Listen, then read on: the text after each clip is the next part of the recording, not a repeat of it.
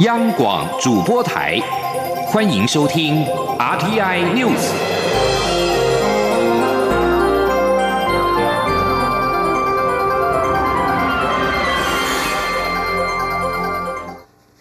各位好，我是李自立，欢迎收听这一节央广主播台提供给您的 RTI News。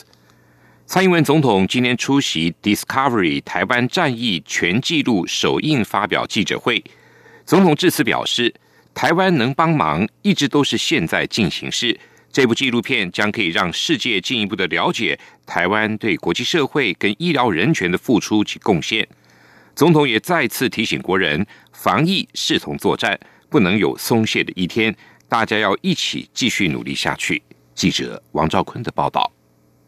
台湾对抗疫情的过程透过影像被记录下来。蔡英文总统表示，台湾战役全纪录不仅是纪录片。更拍出台湾团结的故事，台湾模式的抗疫经验能受到全球肯定与瞩目，就是因为有专业领导。总统指出，防疫工作的成果也可说是台湾团结力、应变力、创新力最综合性的整体呈现。这些能量与国力的整体发挥，不但可以守护国人健康，更行有余力帮助其他国家，让世界都看到台湾人对国际社会的积极贡献。总统指出，这一部纪录片除三立新闻频道会播出外，也会透过英文旁白加上中文字幕方式，在国际频道播出。相信透过这样的方式，不论是台湾的外国朋友或其他更广大的国际友人，都能更了解台湾在防疫和工位上的贡献及努力。总统说：“让国际社会对我们有更多的了解。”也能够进一步因为了解而给予我们更多的支持。Taiwan can help, and Taiwan is helping.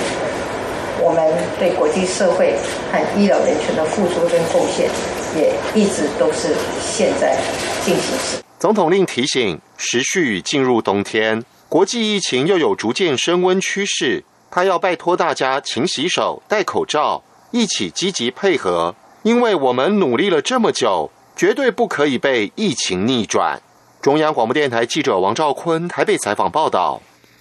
针对外界要求含莱克多巴胺猪肉进口应该清楚的标示，行政院长苏贞昌今天下午受访表示，如果全世界有进口来猪的国家都没有标示，但台湾却要用国家法律跟公权力强制标示的话，那些国家都一定会对台湾实施反过来的贸易报复。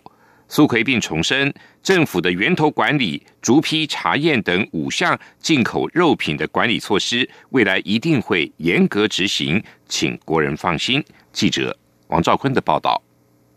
来猪将于明年开放进口，在野党持续呼吁政府应规定包装上要有清楚标示，但苏奎表示，政府要保障国人食安第一，也必须为了国家经贸战略要走出去。可是政府不能用法律来限制或设定某些贸易的门槛，这样会被别的国家反而贸易报复。他指出，因为政府不能用法律要求合乎国际标准的肉品做出标示，所以政府乐见国内进口商自己做出标示。苏奎说：“如果全世界一百零一个国家都有进口啊含莱克多巴胺的猪肉啊，没有一个国家有这样标示，独独台湾要自己用国家法律还有公权力强制的话，那那些国家都一定会对台湾实施反过来的贸易报复，对台湾反而不好。”前立委沈智慧在立法院前静坐绝食反对莱猪。苏奎表示。台湾是民主国家，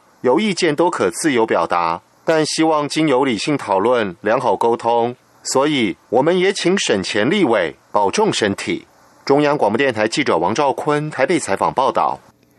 针对莱猪议题，国民党主席江启臣今天也表示，身为莱猪开放决策者的蔡英文总统，是否该接受辩论邀请，直接面对民意？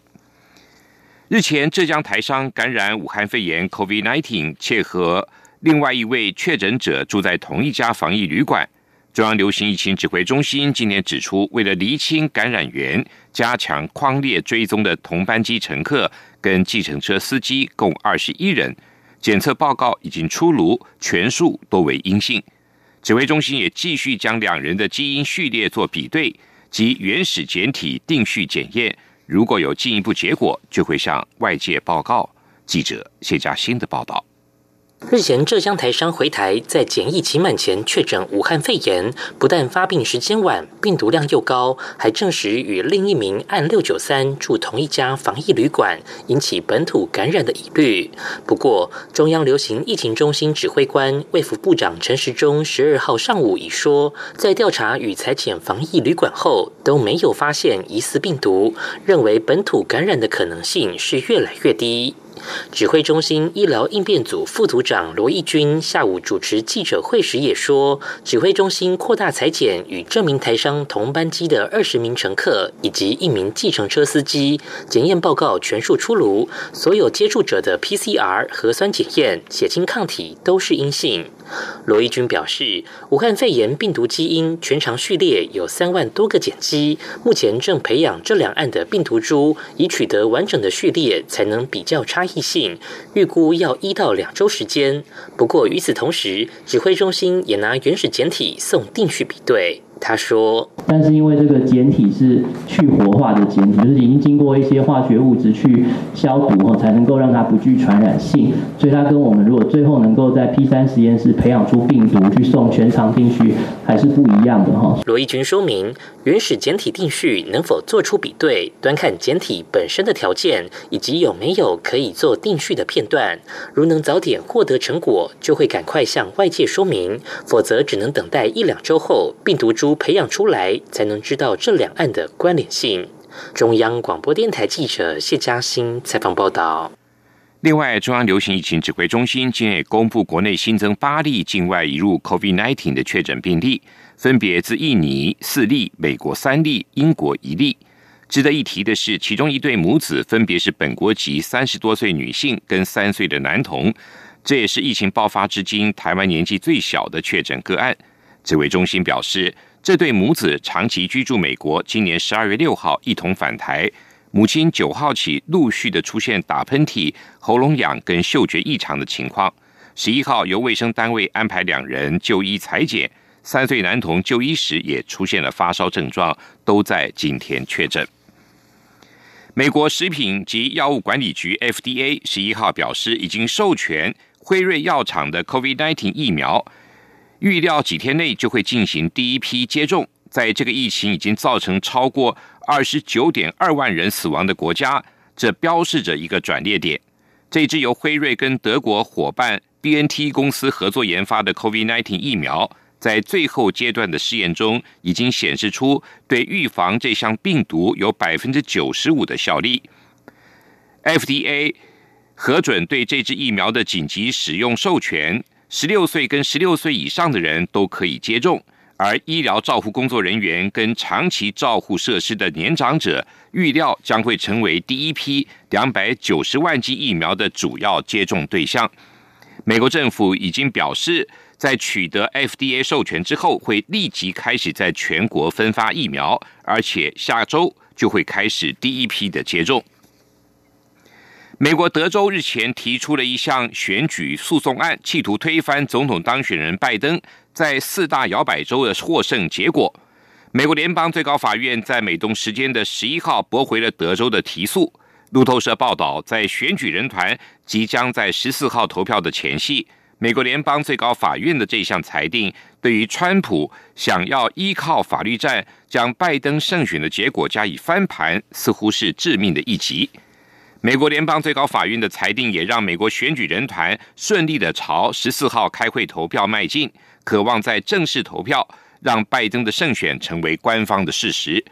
拜登在十一月三号在美国总统大选中拿下了三百零六张的选举人票，远远超过川普的两百三十二张选举人票。在全美国五十个州，只要超过两百七十张选举人票就可以入主白宫，